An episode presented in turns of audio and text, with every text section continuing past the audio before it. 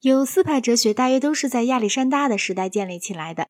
最有名的两派，即斯多哥派和伊壁鸠鲁派，是我们后两章的主题。在本章中，我们将要讨论犬儒派和怀疑派这两个学派中的前一派，出自安提斯泰尼，他是苏格拉底的弟子，约长于柏拉图二十岁。安提斯泰尼是一个非常引人注意的人物，在某些方面颇有似于托尔斯泰。直到苏格拉底死后，他还生活在苏格拉底贵族弟子们的圈子里，并没有表现出任何非正统的征相来。但是有某种东西，或者是雅典的失败，也许是苏格拉底之死，也许是他不喜欢哲学的诡辩，却使得他在已经不再年轻的时候，摒弃了他从前所重视的东西。除了淳朴的善良而外，他不愿意要任何东西。他结交工人，并且穿得和工人一样。他进行露天演讲，他所用的方式是没有受过教育的人也都能理解的。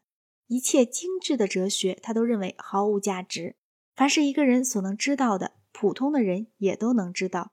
他信仰反于自然，并把这种信仰贯彻得非常彻底。他主张不要政府，不要私有财产，不要婚姻，不要确定的宗教。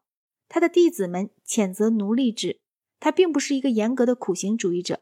但是他摒弃奢侈与一切人为的对感官快乐的追求。他说：“我宁可疯狂，也不愿意欢乐。”安提斯泰尼的名声被他的弟子狄奥根尼盖过了。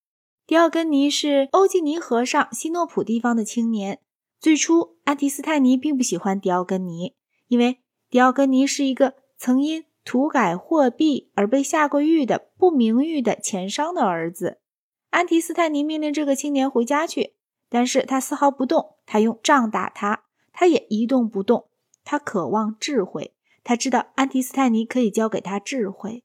他一生的志愿也是要做他父亲所做过的事，要涂改货币，可是规模要大得多。他要涂改世上流行的一切货币，每种通行的印戳都是假的。人被打上了将帅与帝王的印戳。事物被打上了荣誉、智慧、幸福与财富的印戳，一切全都是破铜烂铁打上假印戳罢了。他决心像一条狗一样的生活下去，所以就被称为犬儒。这个字的意思就是像犬一样。他拒绝接受一切的习俗，无论是宗教的、风尚的、服装的、居士的、饮食的或者礼貌的。据说他住在一个桶里。但是吉尔伯特·穆莱向我们保证说，这是个错误，因为那是一个大瓮，是原始时代用以埋葬死人的那种瓮。他像一个印度托钵僧那样以行乞为生。他宣扬友爱，不仅仅是全人类之间的友爱，而且还有人与动物之间的友爱。甚至当他还活着的时候，他的一生就聚集了许多的传说。尽人皆知，亚历山大怎样的拜访过他，问他想要什么恩赐，他回答说。只要你别挡住我的太阳光，迪奥根尼的教导一点也没有我们现在所称之为玩世不恭的犬儒的东西，而是恰好与之相反。他对德行就有一种强烈的感情。他认为和德行比较起来，俗世的财富是无足计较的。他追求德行，并追求从欲望之下解放出来的道德自由。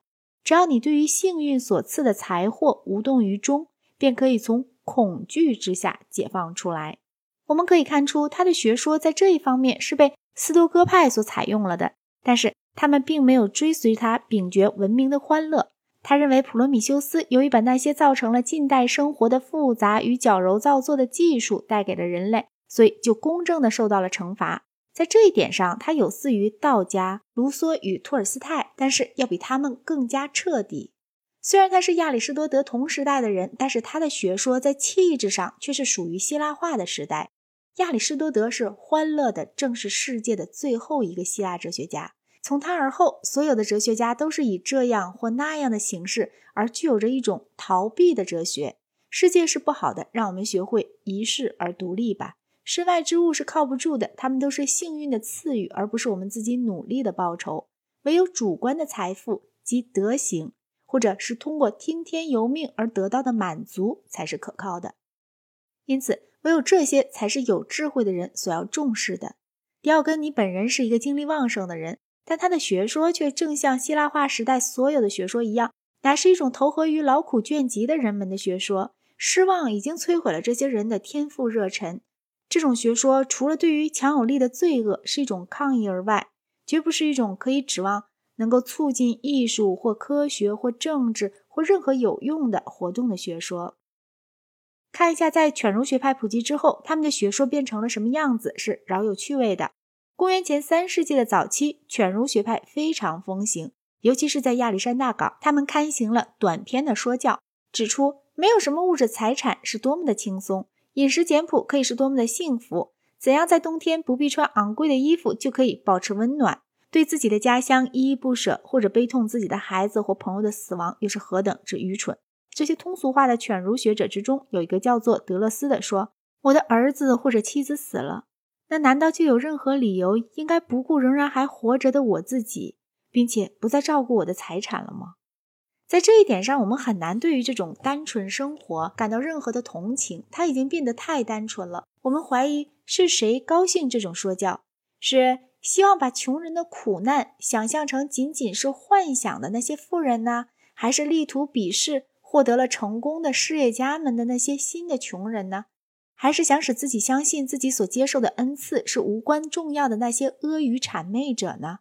德勒斯对一个富人说：“你慷慨大度的施舍给我，而我痛痛快快的取之于你，既不卑躬屈膝，也不唠叨不满。”这是一种很便当的学说。通俗的犬儒主义并不教人禁止世俗的好东西，而仅仅是对他们具有某种程度的漠不关心而已。就欠债的人来说，这可以表现为一种使他减轻自己对于债主所负的义务的形式。我们可以看到“玩世不恭”这个名词是怎样获得了它的日常意义的。犬儒学派中最好的东西传到了斯多哥主义里面来，而斯多哥主义则是一种更为完备和更加圆通的哲学。